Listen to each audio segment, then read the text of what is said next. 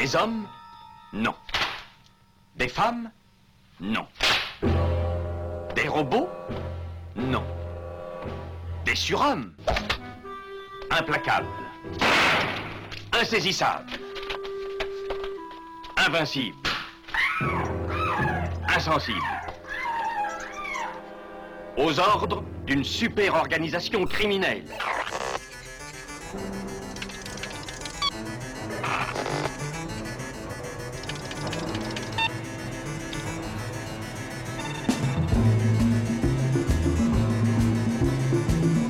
Impossible Rien n'est impossible pour... Culture prohibée. Bienvenue pour ce nouvel épisode de Culture Prohibée. Culture Prohibée, c'est l'émission hebdomadaire de la culture planète du Ciboulot, coproduite par Radiographite, graphite.net et animée par l'équipe des films de la Gorgone, lesfilmsdelagorgone.fr. Culture Prohibée, c'est aussi un profil Facebook et un podcast disponible sur différentes plateformes. Tous les détails sont sur le blog de l'émission culture-prohibée.blogspot.com. Vous deviez signer mon ordre de libération, monsieur. Il y a trois mois maintenant. Je décide quand tu pars et quand tu restes.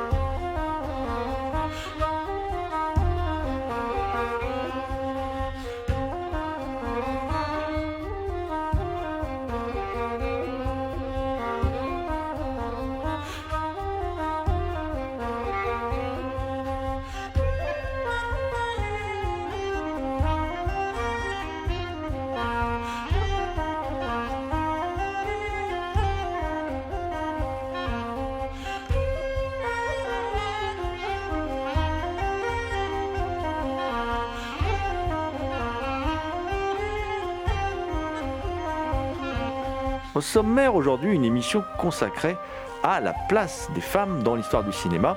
Euh, sujet, euh, sujet hautement d'actualité, en particulier euh, via une collection, hein, une collection, les, la collection des grandes réalisatrices. hein, qui est une collection qui est, comment dire, éditée conjointement par Elephant Film euh, et puis Extra Lucide Film et qui s'accompagne de, films dont certains sont distribués par Splendor Film en salle. Voilà. Et dans cette collection, on va commencer par les titres sortis chez Elephant Film. Au moment où nous enregistrons cette émission, ceux sortis chez Extra Lucide Film ne sont pas encore euh, disponibles. Donc on va vous parler, on va vous parler d'un documentaire hein, qui, qui est réalisé par euh, Pamela B. Green et qui s'intitule Be Natural, l'histoire cachée d'Alice Guy Blaché. On parlera également de, de deux films de Dorothy Arzner qui s'appellent Honor Among Lovers et Merrily We Go to Hell. Euh, donc tout ça, comme je vous l'ai dit, c'est chez Elephant Film. Alors on sortira un peu de cette collection pour aller chez Carlotta Film pour évoquer euh, un cinéaste qui a énormément euh, mis en scène des personnages féminins, à savoir Claude Chabrol, à l'occasion de la sortie de ces de trois films, Une affaire de femme, Madame Bovary et Betty. Et enfin, nous aborderons plus longuement ce que nous considérons comme un des meilleurs films sortis en 2021, même s'il date de 2018, il, n'est sorti que, cette année, The Nightingale de Jennifer Kent, qui est disponible hein, euh, d'ores et déjà en, Blu-ray chez Condor Entertainment. L'équipe de Culture Prohibée remercie Mathilde Gibaud et Victor Lopez pour leur aide sur cette émission.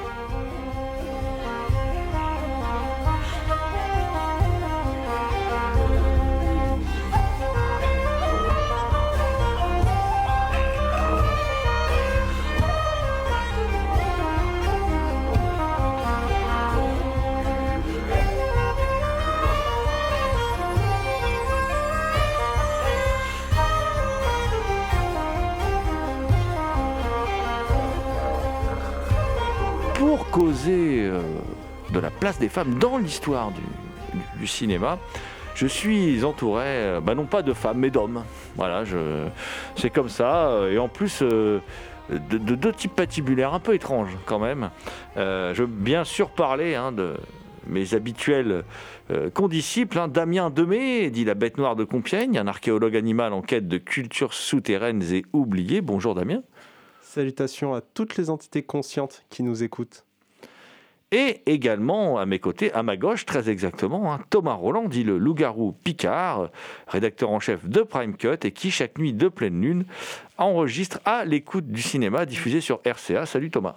Salut euh, GG, euh, collègue de Prime Cut, et salut à toi Damien, et salut aussi euh, à toutes. Voilà, vu qu'on va parler de cinéma au féminin, bah salut à toutes. Voilà. Débutons de suite cette émission par les, les trois premiers titres euh, sortis dans la collection des grandes réalisatrices euh, qui est donc euh, disponible chez Elephant Film. Et en premier lieu, je vais vous parler d'un documentaire euh, qui s'appelle Be Natural, l'histoire inédite d'Alice Guy Blaché, qui est un documentaire de 2018 qui est réalisé par Pamela B. Green et qui eh ben, nous raconte une histoire, une, française, l'histoire d'une française qui est née en 1873 et morte en 1968, qui a écrit, dirigé et produit plus de 1000 films et qui, est, a été un peu effacé des tablettes de l'histoire du cinéma, euh, qui a un peu disparu mystérieusement, ou pas, hein, se- selon des interlocuteurs de ce documentaire, hein, c'est aussi parce que des hommes écrivent l'histoire du cinéma majoritairement, donc ils l'ont un peu oublié. Euh, et c'est un, peu la thèse du film, c'est-à-dire on va partir à la découverte de Alice Guy, euh, Alice Guy ou Alice Guy Blaché, si, on met les, deux noms, euh, voilà, et, et on va partir à sa découverte pour euh, euh, ben, découvrir qui est cette, euh, qui est cette femme qui a été si importante dans, dans l'histoire du, euh, du cinéma et qui pourtant ne figure pas ou très peu dans les livres d'histoire du cinéma. Alors on en parle un peu, mais c'est vrai que c'est, un personnage qui a été oublié, pourtant qui a une production pléthorique et puis qui, a été très importante dans l'histoire du cinéma. Euh, elle a... euh, elle a, comment dire, au départ, elle était simplement secrétaire hein, chez Gaumont, et puis elle va vouloir faire du cinéma hein, quand, elle, quand elle va voir ce que c'est que le cinéma. hein, Je rappelle qu'elle est née en 1873, donc elle naît quasiment avec le cinéma. Enfin, quand elle arrive à l'âge adulte, c'est, c'est le cinéma qui, qui débute, qui commence. Et euh, en 1896, elle tourne La Fée aux choux, et qui fait d'elle, ce qui fait d'elle la première réalisatrice de l'histoire du cinéma. Euh, Il y a bagarre entre historiens. euh, certains disent que La Fée aux choux, c'est la première fiction de l'histoire du cinéma. D'autres disent que c'est L'arroseur arrosé. Euh, dans ces cas-là, elle est deuxième à avoir créé une, fiction au cinéma, parce qu'à l'époque, on ne faisait pas énormément de fiction. Là, ce serait la, deuxième ou la première. Enfin, voilà, il faut voir. Euh, elle a tourné aussi le premier péplum de l'histoire du cinéma mondial, La vie du Christ. Eh oui, ça rigole pas. Et, euh, en 1910, elle devient la première femme à créer une société de production de films, la Solax. Et alors, elle, a une vie absolument passionnante. hein, c'est ce qu'on va, c'est ce qu'on va dé- découvrir dans, dans ce documentaire. Bon, elle va euh, épouser en 1907 euh, Herbert Blaché, c'est pour ça qu'on dit Alice Guy Blaché, un opérateur de, de l'agence Gaumont à Londres. Et puis, euh, ça, c'est juste avant de monter sa société. Et euh, elle va euh, décider, euh, euh, comment dire, elle est, elle présidente et, et directrice de production dans sa société. Et elle va décider de donner de l'importance à son mari au sein de cette société. Et elle va travailler beaucoup, euh, beaucoup avec son mari, hein, voilà. Et il devient président de la Solax en 1913, lui, quand il, est, euh, quand il perd son emploi chez, chez Gaumont. Et euh, elle avait une tradition, Alice Guy, c'est que sur ses plateaux de tournage, elle mettait un grand panneau sur lequel était écrit Be natural, être naturel, soyez naturel. Donc c'était un message un peu à l'équipe, aux acteurs, tout ça. Et malheureusement, bon, bah, cette success story va, va, pas très bien se terminer, puisque euh, en 1919, son mari va la quitter pour une actrice, il va partir à Hollywood. euh, parce que bon, elle travaille aux États-Unis, hein, la Solax et tout, c'est aux États-Unis. hein, euh, elle, elle, elle bosse aux États-Unis.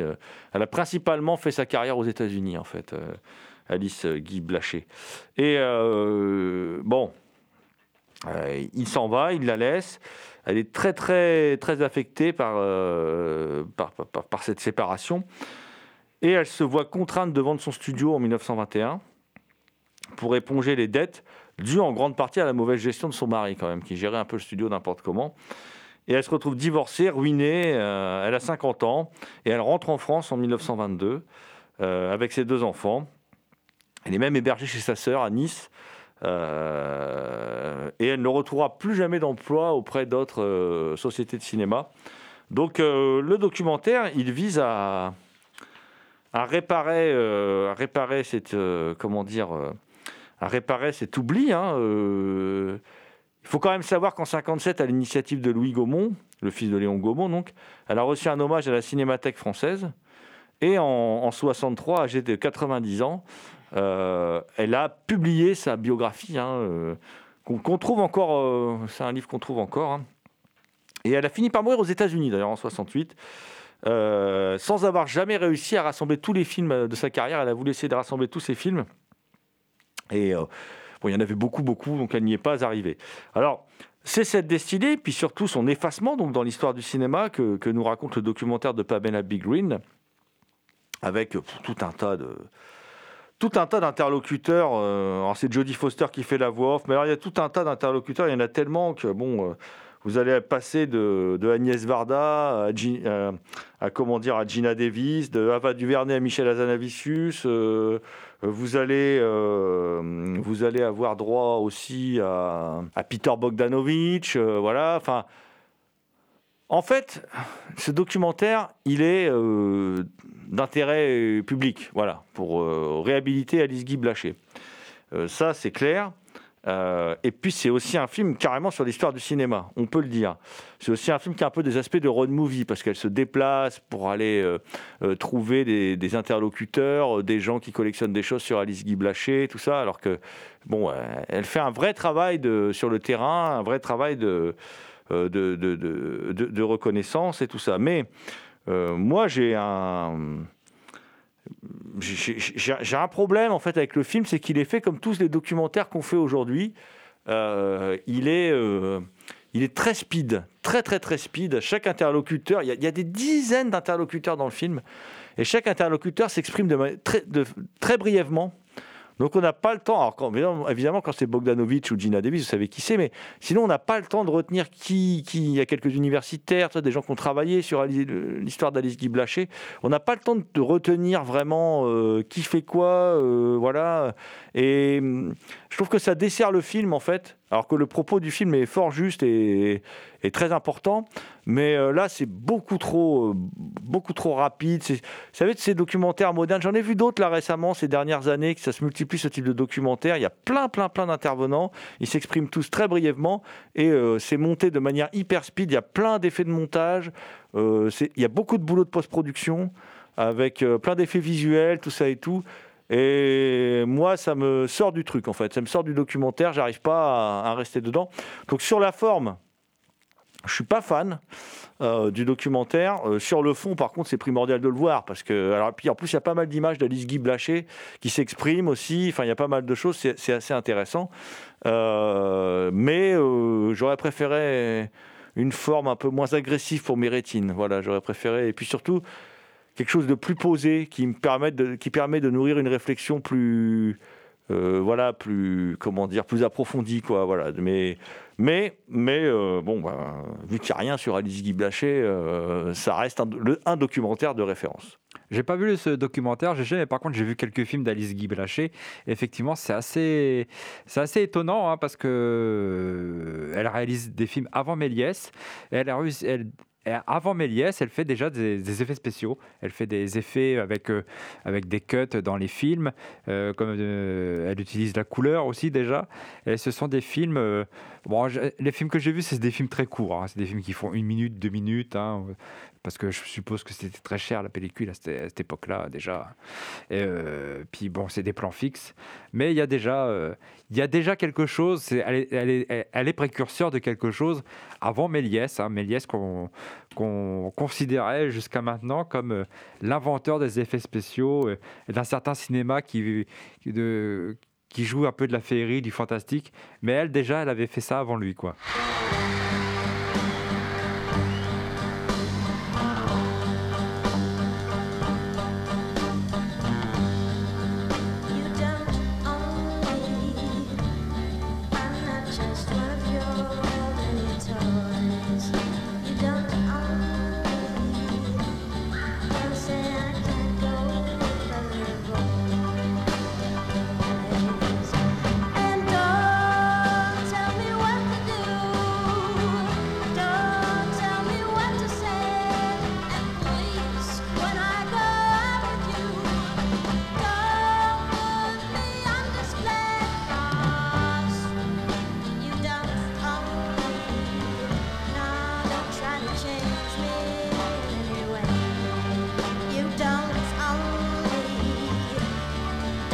me down.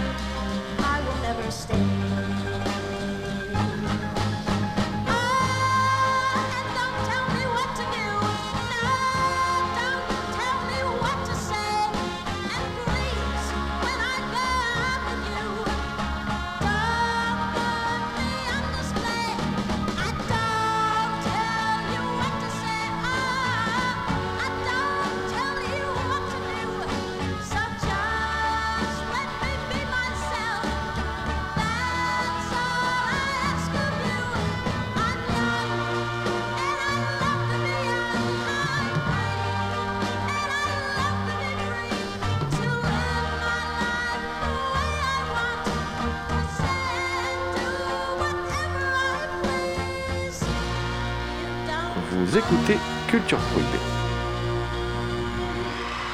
Je vais vous parler maintenant d'une autre cinéaste qui, elle aussi, était précurseur. Bon, déjà, par exemple, elle a inventé, cette cinéaste, elle a inventé la perche au cinéma, euh, voilà, Euh, parce qu'un jour, il fallait qu'elle capte les propos de Clara Bow, actrice un peu oubliée, mais sacrée vedette euh, dans, l'Amérique des années 20-30, euh, sacrée vedette. Et euh, cette cinéaste qui a inventé ça, mais qui est, vraiment une cinéaste importante, déjà parce que c'était la seule réalisatrice, la seule, qui travaillait pour les grands studios hollywoodiens. Il n'y en avait qu'une, c'était elle, Dorothy Arzner. Et là, on, découvre euh, deux films de Dorothy Arzner. Euh, alors, Dorothy Arzner, c'est un personnage à part, hein, quand même. Euh, c'était une lesbienne affirmée euh, qui vivait avec une chorégraphe de renom. Elle se cachait pas, elle vivait ensemble, c'était complètement public. Euh, Elle, s'habillait toujours en pantalon, euh, ce qui, bon ben, fin des années 20, début des années 30, euh, on défrisait quelques-uns. hein. Les femmes n'étaient pas censées s'habiller en pantalon. Bah oui, on en était encore là. Et c'est un sacré personnage. Voilà. Alors là, dans, la collection, on nous propose deux films de Dorothée Arzner. Euh, alors deux films qui ont une thématique commune, j'ai envie de dire, euh, qui sont quand même deux films euh, qui démontrent, enfin qui en tout cas s'en prennent à l'institution du mariage. Ça c'est clair. Et puis deux films aussi qui sont dans la période pré-code. C'est-à-dire qu'on est avant le code EYES. Sans doute pour ça que Dorothée Arzner pouvait faire de- des, films aussi avec des propos aussi radicaux, comme d'autres à l'époque. hein. Euh, parce qu'avant le code EYES, on peut se permettre de montrer et de parler de choses euh, qui vont être ensuite euh, complètement interdites. hein. Alors des réalisateurs sauront très bien, très bien, comment dire, utiliser le code EYES pour le contourner. On pense à Hitchcock et sa très longue scène de baiser où on n'avait pas plus droit on avait le droit qu'à quelques secondes de baiser. Donc Hitchcock fait s'enchaîner plusieurs fois euh, des baisers de quelques secondes, mais pendant plusieurs minutes, histoire de bien se moquer des, censeurs. Et Ice, c'est quand même un type que, les studios étaient allés chercher pour introduire un... Parce que c'était l'époque de la prohibition, euh, donc il fallait introduire de la moralité dans le cinéma. Donc les studios sont allés chercher ce mec qui, qui, qui, qui s'est mis à... Bah, du coup, euh, on s'est mis à pratiquer l'autocensure dans les studios. Il y a un code qui a été mis en place par Ice qui disait, bah, maintenant, vous n'avez plus le droit de ci, vous n'avez plus le droit de ça. Euh, une femme et un homme dans le même lit, c'est interdit. Euh, euh, il ne peut pas y avoir d'adultère dans un film. Enfin voilà, plein de trucs comme ça. Et alors des réalisateurs, je, vous- l'ai dit, ont su le contourner. Alors Dorothy Arzner, elle, a travaillé aussi d'ailleurs. elle, a, travaillé même sous le code EYES. hein, elle a continué. visiblement, c'est une réalisatrice assez prolifique. Et là, dans la collection, on nous propose donc des films pré code EYES. Le premier, c'est le premier est le moins bon des deux. Ouais, euh, c'est encore un moment où le cinéma se cherche, mais je vais vous expliquer. C'est Honor Among Lovers. C'est un film de 1931 avec Claudette Colbert. Alors Claudette Colbert, euh, qui est la star du film. À l'époque, c'est pas encore une star. Elle n'est pas encore devenue la vedette des films de Frank Capra. Euh, alors Claudette Colbert, évidemment, mythique. mythique puisque c'est une des premières stars à comment dire à être connue pour avoir un peu émoustillé les, les mâles de l'époque, puisqu'elle elle avait cette scène mythique dans le Cléopâtre de Cécile B2000 où elle se, où elle se baigne nue dans du, dans du lait. euh, qui est une scène qui a marqué tous les érotomanes de, de l'époque. C'est très prude, évidemment, mais, mais en tout cas, pour l'époque, c'était euh, très, très euh, voilà. Et Claudette Colbert, c'est de plus, euh, elle est française. Et c'est une des rares, enfin, c'est pas une des rares, mais en tout cas, il n'y en a pas eu des masses, mais c'est c'est une des rares qui est vraiment devenue une superstar en fait euh, aux États-Unis. Claudette Colbert, c'était une superstar. Une actrice de grand talent, euh, très douée, capable de jouer un peu dans tous les registres, euh, beaucoup d'abattage. Moi, j'adore Claudette Colbert parce que c'est une actrice que je trouve intemporelle.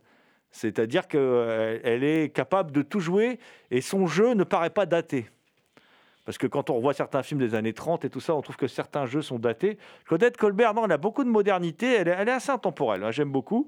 Et ça, Dorothy Arzner s'en rend compte. Dorothy Arzner le, euh, est complètement fascinée par Claudette Colbert. Claudette Colbert, c'est vraiment la star du film. Et autre acteur qui joue dans le film, c'est euh, Friedrich March. Friedrich March, c'est un acteur qu'elle va énormément utiliser aussi, Dorothy Arzner. Il est aussi dans l'autre film d'ailleurs. Euh, et puis dans un petit rôle, il y a Ginger Rogers qui fait une, euh, une, blonde écervelée. euh, un passage assez marrant, mais bon. Alors, euh, le film est assez simple. hein, euh, c'est un- c'est une comédie de la Paramount. En fait, Claudette Colbert, c'est c'est hyper intéressant. Au début du film, on est dans un conseil d'administration d'une très grande entreprise. Et puis, il y a l'un des plus gros décideurs de l'entreprise qui n'est pas là. Et donc, on appelle son bureau et débarque sa secrétaire. Sa secrétaire, c'est Claudette Colbert. Et euh, Claudette Colbert, euh, elle dit non, non, monsieur n'est pas là, machin, tout ça. euh. Mais par contre, il faut faire comme ça. Il faut, faut prendre telle décision pour faire tourner l'entreprise. Ah, et puis, bon, tous les mecs, ah non, non, non, non, non, on fait pas, on fait pas, on fait pas. Et par les, comment dire, par son talent, son abattage et par les arguments qu'elle va utiliser, elle va réussir à les persuader. Tout ce conseil d'administration composé uniquement de, vieux mâles dominants, elle va réussir à les persuader que non, c'est elle qui a raison. Alors aussi en utilisant l'argument que c'est parce que c'est son patron, enfin son chef là, qui, lui, donne raison. Et donc euh, tout de suite ça fixe le personnage, c'est-à-dire que Claudette Colbert c'est une femme forte qui en remonte aux, hommes et euh, qui euh, prend ses décisions elle-même. voilà. Bon, le truc, c'est que en fait, son patron, il est un peu amoureux d'elle. C'est très difficile en même temps. Elle est brillante, c'est la meilleure secrétaire qu'il ait jamais eue.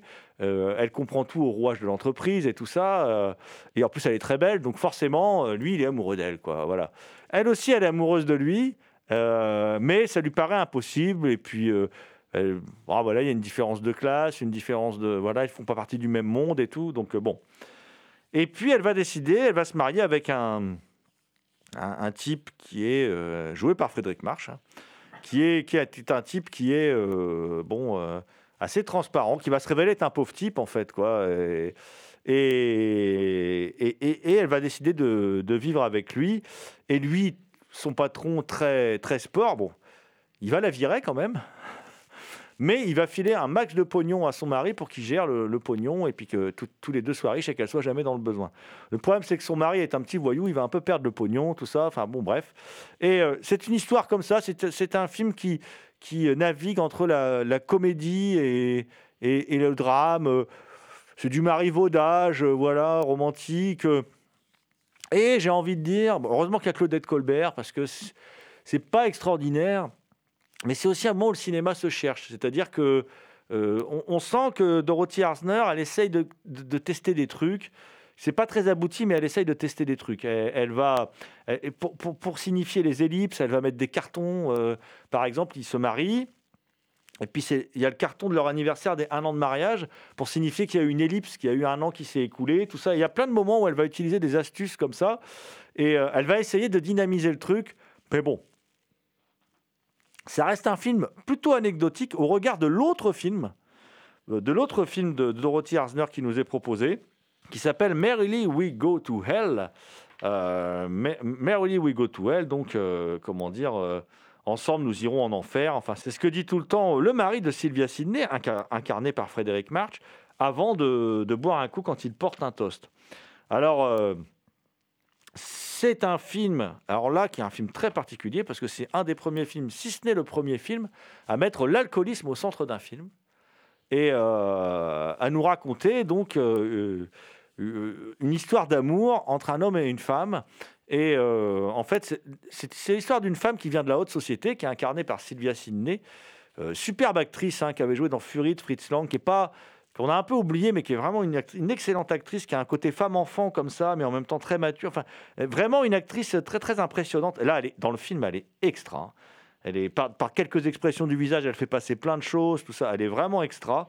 Et Frédéric March, qui était pas terrible dans le film d'avant, là, il est très bon aussi. hein. Bon, c'était une star, hein, Frédéric March, quand même, on l'a un peu oublié, mais bon. Et euh, Frédéric March, en fait, il va euh, un jour la rencontrer dans une soirée. Elle, c'est une riche héritière. Et euh, elle le rencontre dans une soirée et il est sous. Et quand il est sous, en fait, il lui fait la cour et elle tombe sous son charme. Elle tombe sous son charme, elle le trouve brillant, tout ça et tout, elle le trouve drôle. Donc déjà, ça, part d'un mauvais pied, entre guillemets, puisque euh, elle aime cet homme, mais elle l'aime alcoolisé au départ. Voilà. Alors de fil en aiguille, lui c'est un journaliste, euh, elle euh, c'est une fille de, de grand, de, la- issue de la bourgeoisie, d'une famille très riche de Chicago. Et de fil en aiguille, ils vont finir par se marier euh, avec, euh, bon bien sûr, avec ce fameux toast euh, joyeusement allons en enfer, hein, comme euh, lui le dit au mariage. Il va déjà commencer à lui faire des misères, c'est-à-dire que le soir de ses de ses fiançailles, il sera incapable de sortir de la voiture, donc elle pourra même pas le présenter à ses amis parce qu'il est tellement sous qu'il est dans la voiture. Euh, le, le, comment dire, le jour du mariage, il a paumé l'alliance en fait, qu'il ne retrouvera pas d'ailleurs. Enfin bon, voilà. Et euh, ce qui est très étonnant dans ce film, c'est qu'il y a, c'est un film, c'est un film qui n'est, qui n'est pas moral. C'est-à-dire que le- elle, elle l'aime vraiment. Elle est prête à lui pardonner tout. Et se pose même la question à un moment d'être un couple libre et de pratiquer l'adultère euh, pour pouvoir. Enfin, c'est des sujets très très costauds, quoi. hein, euh, voilà, ça avec le code ICE, c'est impossible. hein, euh, bon, euh, et il y a une scène très troublante parce qu'à un moment, il y a une femme qui s'appelle Claire qui va ressurgir parce qu'il va écrire une pièce qui va rencontrer du succès et Claire va jouer dedans. Et Claire, c'est une ex à lui qui l'avait emmené sur les chemins de l'alcool. Voilà, parce que et, il était resté à- réussi à rester sobre à peu près avec, avec sa, sa femme, donc Joanne Prentice, jouée par Sylvia Sidney. Et cette femme ressurgit dans sa vie, et à un moment, il s'amuse à jouer euh, comme si c'était la scène d'un film, et puis il y a un de ses amis qui fait moteur, et lui, euh, il embrasse cette femme. Sauf qu'elle est là, elle le voit, et elle lui dit, tu devrais rejouer la scène, et il rejoue la scène. C'est très troublant. Et effectivement, à ce moment-là, il y a une hésitation. Et là, il y a la mise en scène qui, fait quelque chose de très intéressant. C'est-à-dire qu'elle, par le biais de portes qu'elle va traverser, soit elle décide, par le biais de portes qu'elle va traverser dans le décor, soit elle décide de- d'accepter l'adultère et de vivre avec un mari qui va la tromper, donc dans une forme de ce qu'on appelle un couple libre, soit elle prend un autre chemin et elle traverse une autre porte. Évidemment, elle choisit la porte qui, qui ne va pas vers l'adultère, mais elle a cette hésitation. Et euh, c'est assez, c'est assez intéressant. Tout le film est comme ça. Et euh, tout le film est, très intéressant. Moi, ce que j'aime beaucoup, c'est que c'est un film qui juge pas ses personnages, y compris cet alcoolique. C'est un propos très moderne, en fait. Euh, voilà. Il est alcoolique, mais il est malade. Il n'est pas alcoolique parce qu'il est le mal, parce qu'il est mauvais. Et puis surtout, il n'y a pas de repentance. C'est très glauque. hein. Le final est quand même très glauque. C'est un faux happy end qui visiblement a été ajouté, et c'est très glauque. Il n'y a pas de repentance, et même si dans les faits, on a l'impression que ça se termine bien, en fait, ça se termine quand même très mal. Parce qu'il n'est pas vraiment question que ce mec arrête de boire. Quoi. Donc il n'est pas vraiment question qu'il y ait grand-chose qui change pour cette femme. Et c'est un film vraiment... euh, il se passe un drame, il se passe des choses, je ne vous raconte pas les détails. hein. Et c'est un film qui est vraiment très intéressant dans son propos et, qui est très intéressant dans sa, dans sa mise en scène, hein, où il y a euh, vraiment euh, beaucoup, de, beaucoup de choses qui, qui se font. Elle utilise très bien les, décors, elle utilise très bien des, tableaux, des portraits qui sont dans le décor. euh, Elle, euh, elle, utilise très bien aussi la, mise en scène pour souligner la, modernité de son propos et euh, l'émancipation de cette femme, parce que c'est aussi le, récit de l'émancipation d'une femme. Franchement, c'est... C'est un très bon film et c'est une découverte pour moi. Et Bertrand Tavernier disait que c'était ce qu'elle avait fait de mieux. Alors bon, bah, moi j'ai vu deux films d'elle, j'ai vu ces deux-là du coup. Et bah, j'ai envie d'en voir d'autres parce que ce film-là, il est vraiment euh, très particulier et très intéressant.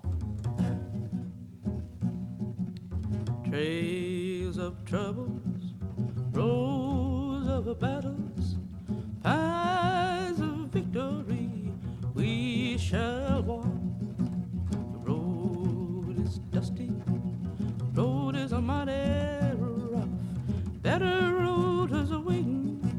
the day is not far off.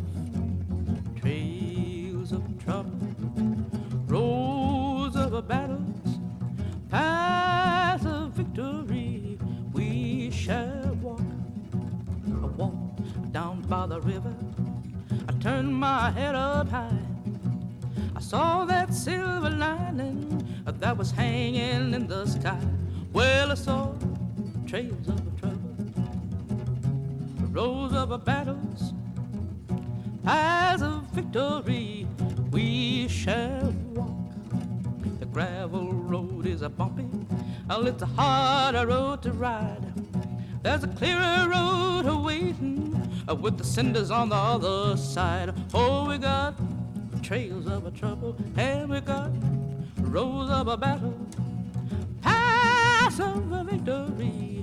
We shall walk. Evening train was a rolling, a humming of the wheels. I saw a better day as I looked across the field. Well, I saw trails of a troubles, rows of a battles, paths of victory. We shall walk. The trail is dusty, the road is a mighty rough. A good road waiting. Oh, the day is not far off. Oh, we got trails, trails of trouble, and we got our roads, roads of a battle.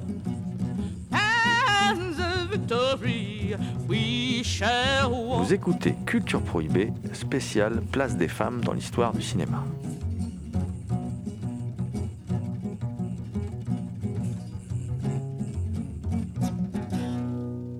Avant de me faire euh, complètement euh, sortir de ce studio par mes camarades qui ont aussi plein de choses à raconter, je vais aller très vite, très vite, je vous promets euh, Thomas, je vous promets Damien, sur, ils sont morts de rire, ils ne me croient pas, sur trois films de Claude Chabrol qui, qui sortent, qui sont ressortis chez Carlotta en Blu-ray.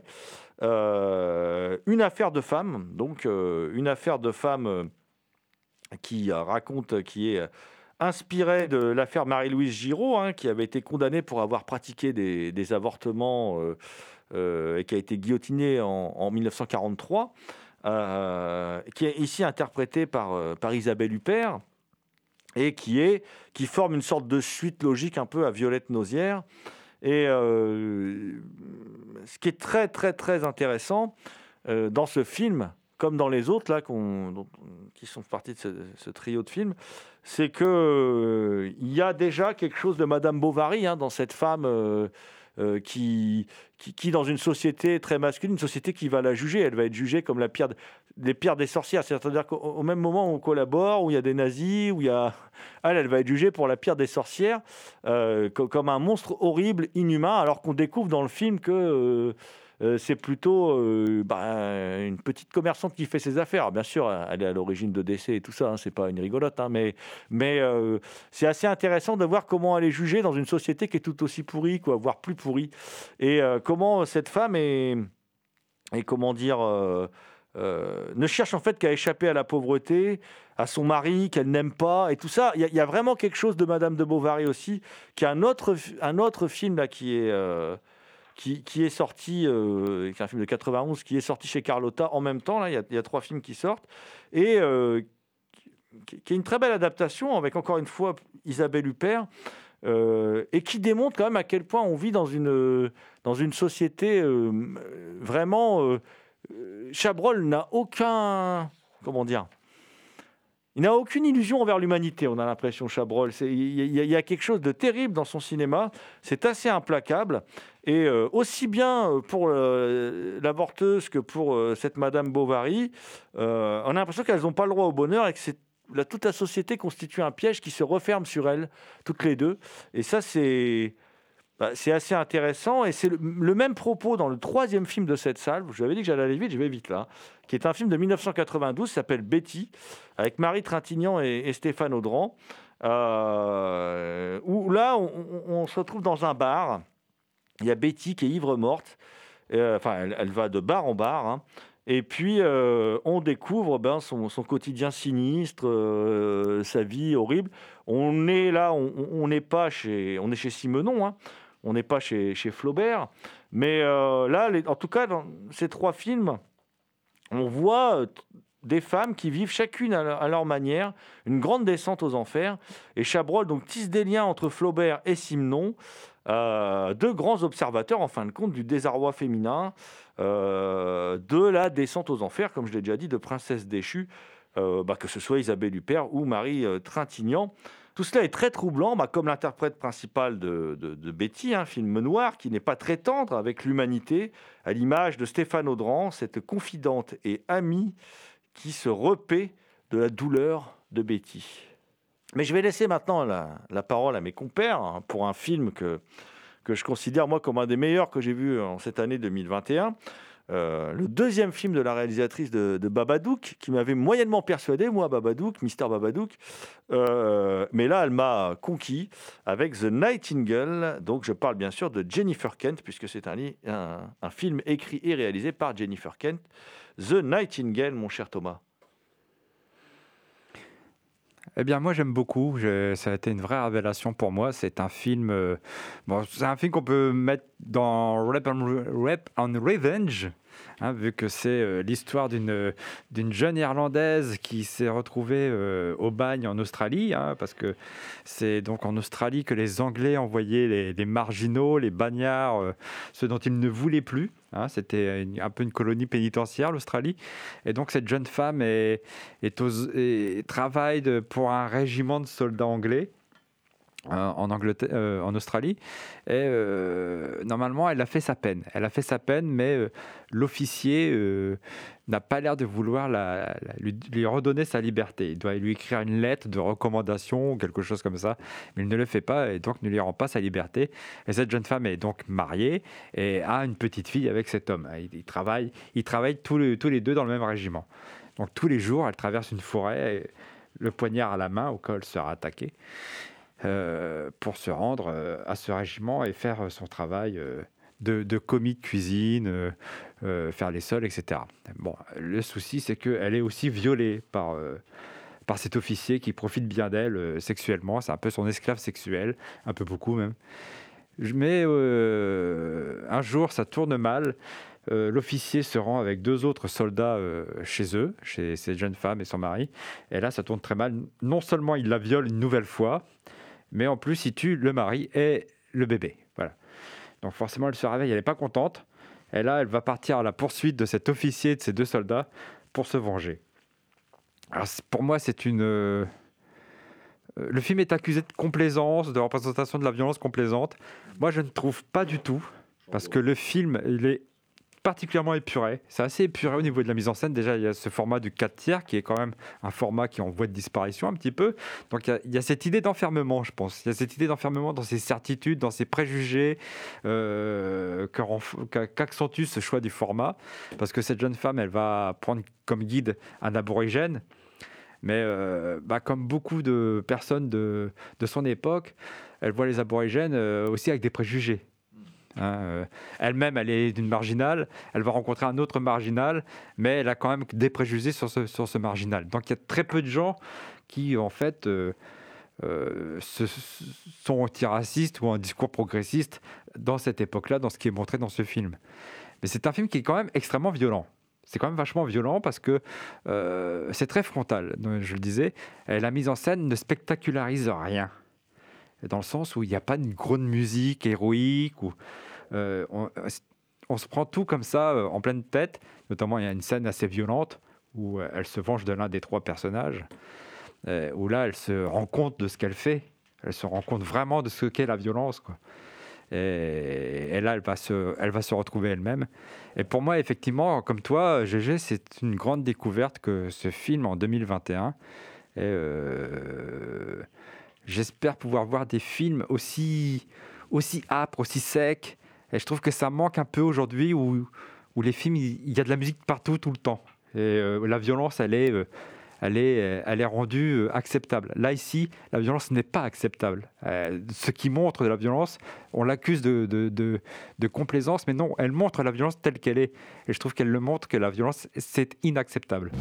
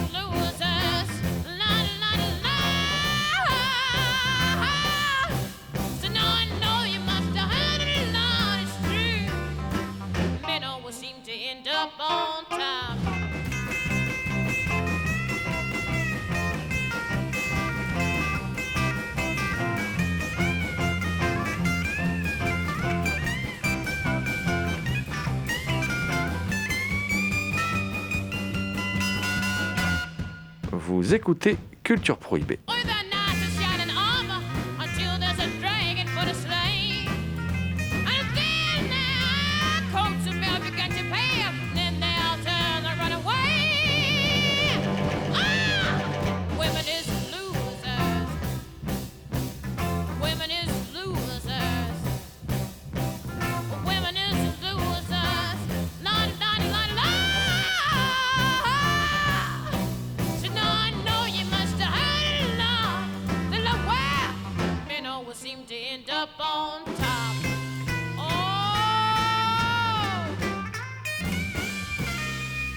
Violence est en effet extrêmement présente euh, dans le film. euh, c'est quelque chose qui nous attrape assez vite. euh, en moins de 20 minutes, on a déjà eu plusieurs viols et un massacre familial. Du coup, on suit la jeune Irlandaise Claire dans, cette, Tanzanie australienne en 1825 par la poursuite du meurtrier de sa famille. Euh, Il y a plusieurs contextes euh, bah, déjà de misogynie par rapport au fait que c'est une femme. euh, tout ce contexte justement où elle a un mari et que vu qu'elle est avec un mari, normalement elle devrait être liée au mari, mais l'officier refuse d'envoyer en fait une lettre qui le mari a lui-même rédigée, c'est juste l'officier a juste à l'envoyer et lui il, le refuse. Et à travers ça, du coup on explore finalement bah, la nature australienne et c'est assez intéressant parce que c'est un film qui est vraiment étouffant. Et comme tu disais, euh, le format crée euh, quelque chose euh, enfin rejoint l'idée des préjugés, d'avoir l'esprit fermé. Et la nature, c'est quelque chose que je trouve qu'on avait un peu, enfin de manière différente avec Midsommar qui était de l'horreur dans de la nature verdoyante et tout, mais là on a une image du coup très terne, on est dans la nature et pourtant durant tout le film on est un peu étouffé par cette atmosphère. Ce qui est intéressant c'est que justement on a une femme qui part dans la nature pour suivre un meurtrier et qu'elle est accompagnée donc d'un aborigène. Et en fait les deux sont en perpétuel danger. Elle parce que vu que la lettre n'est pas envoyée elle est constamment considérée comme une prisonnière ce qui fait que si elle se fait prendre ben c'est vraiment une catastrophe pour elle. Et de même que l'aborigène qui l'accompagne vu qu'on est dans des tensions euh, qui se passent justement entre les aborigènes et les euh, du coup anglais qui se sont installés et qui ont colonisé l'espace notamment parce que les anglais ont massacré les aborigènes et les utilisent en partie euh, en esclaves. Donc on est toujours dans une situation de tension alors qu'on est en plein milieu de la nature et généralement dans ces cas-là on devrait avoir peur des animaux et des dangers euh, qui courent. Mais au final ce qui fait plus peur dans le film et ce que je trouve intéressant c'est justement les Anglais en fait. Finalement les euh, personnes qui sont censées être civilisées, qui sont présentes dans le film, demeurent la plus grande menace dans ce film. Moi, je rajouterais, enfin, je, je, ra- je rapprocherais plus de The Witch de Robert Eggers que de Midsommar dans sa, dans son, dans la mise en scène du, film.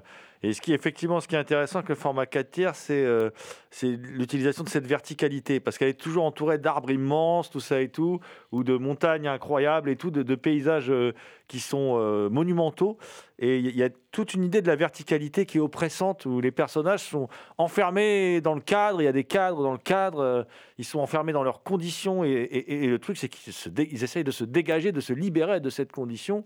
C'est un grand film féministe, c'est un vrai grand film féministe. C'est aussi un, gr- un- un- un grand film sur les opprimés et euh, sur leur libération. Il y a, un moment, il y a un parce qu'ils servent beaucoup de guides. euh, il y a une scène de vengeance d'un guide où il y, a, une notion de sacrifice en même temps, mais qui est une scène poignante, qui est une scène superbe et euh, qui est très très forte. Et puis, moi, ce que j'aime beaucoup, c'est une rencontre entre la petite histoire et la grande histoire. Parce qu'en fin de compte, c'est un résumé euh, de, ce qu'est l'histoire de, ce pays étrange qu'est l'Australie, euh, euh, qui est, comment dire, qui est un pays de bagnards, comme Thomas l'a rappelé, et qui, comment, comment je dirais ça, mais, et, qui, voilà, il y a les bagnards d'un côté, il y a les aborigènes de l'autre.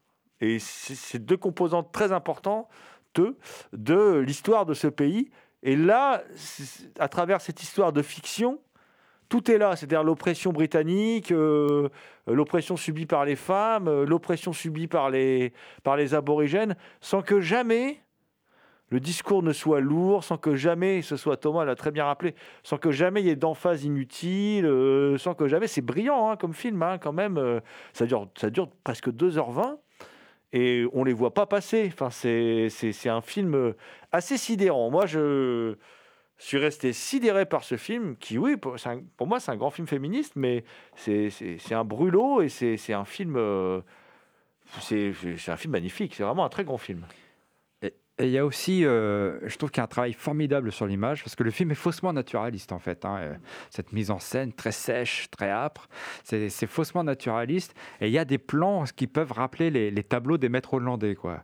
Notamment vers la fin, plus on se rapproche de la civilisation, ou de la pseudo-civilisation, euh, par rapport au discours du film, et plus on a des, intérieurs qui peuvent rappeler Vermeer et compagnie, quoi. Mais enfin, on parle des, on a parlé des préjugés et justement de la confrontation entre les deux personnages. Euh, Les deux personnages se détestent vraiment. Il y a une scène que du coup j'aime beaucoup, qui est une scène de dialogue et qui pour moi résume pas mal de choses. C'est que du coup elle reproche euh, bah, l'aborigène que les aborigènes massacrent des gens et lui lui reproche le fait de les avoir massacrés. Et d'une certaine façon, euh, bah, la femme ne, ne comprend pas parce que pour elle, ben, c'est un sauvage comme les autres et elle ne comprend pas comment, elle peut, comment il peut lui reprocher d'être une Anglaise qui a massacré les aborigènes alors qu'elle ne l'a pas fait. J'aime beaucoup parce que avec cet échange, enfin l'échange ne se termine pas sur une scène de compréhension entre les deux, mais elle se termine avec finalement en fait les tensions qui sont euh, qui sont maintenues, ce que je trouve ultra intéressant parce que la logique voudrait que vu qu'ils se sont expliqués, on pourrait passer à autre chose, mais non, les deux personnages restent encore longtemps sur leur position. Et puis il y a aussi l'importance du chant, qui est quelque chose. Si c'est un film sans musique, c'est pas un film sans chanson. Et elle chante aussi. Elle, ça fait partie de son personnage. D'ailleurs, le, titre du film, c'est euh, The Night- Nightingale. C'est Rossignol. C'est le surnom qu'on lui donne euh, euh, pour ses talents de chanteuse. Elle chante très bien. D'ailleurs, elle a une très belle voix.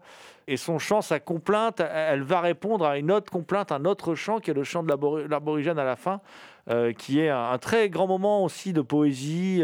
Et effectivement, je suis d'accord, Thomas. C'est un film très sophistiqué en vérité. C'est un film très très travaillé. Bon, comme l'était Mister Babadook, hein, même si Mister Babadook m'avait déçu, euh, je ne le trouvais pas complètement abouti. Et puis, mais voilà, mais voilà, euh, là, ce, film-là, par contre, c'est pour moi un, sommet. euh, et c'est rigolo parce que c'est rigolo. C'est un film de 2018. Alors, sûr- c'est sûr, il y a eu le Covid et tout ça, mais ils ne savaient pas du tout comment distribuer ce film. Enfin, on sent bien, on a voulu nous le vendre sous plein d'étiquettes différentes, parce qu'en fait, c'est un film qui passe d'un genre à l'autre euh, avec une certaine aisance. C'est un film qui est inclassable, en vérité. Euh, voilà. euh, c'est juste un grand film. On n'est plus habitué à voir des films comme ça en même temps. C'est un film qui a du souffle, qui a de l'ambition artistique. Et en plus, comme c'est des acteurs euh, qui sont euh, méconnus, euh, on- n'est on n'est jamais sûr de ce qui va se passer. C'est une des forces du film. Moi, je sais jamais ce qui va arriver dans ce film. J'arrive jamais à deviner ce qui va arriver. et on nous vend ça comme un rep and revenge et tout, mais c'est beaucoup plus compliqué que ça. Enfin, ça va bien au-delà de tout ça. Et non, franchement, bah, pour moi, en tout cas, c'est un des, deux ou trois meilleurs films que j'ai vus en 2021, même s'il date de 2018. I wish C'était Culture Prohibée, une émission réalisée en partenariat avec Radiographite, graphite.net et la revue Prime Cut. Plus d'infos sur theextasyofilm.com. Culture Prohibée est disponible en balado-diffusion sur diverses plateformes. Toutes les réponses à vos questions sont sur le profil Facebook et le blog de l'émission culture-prohibée.blogspot.com.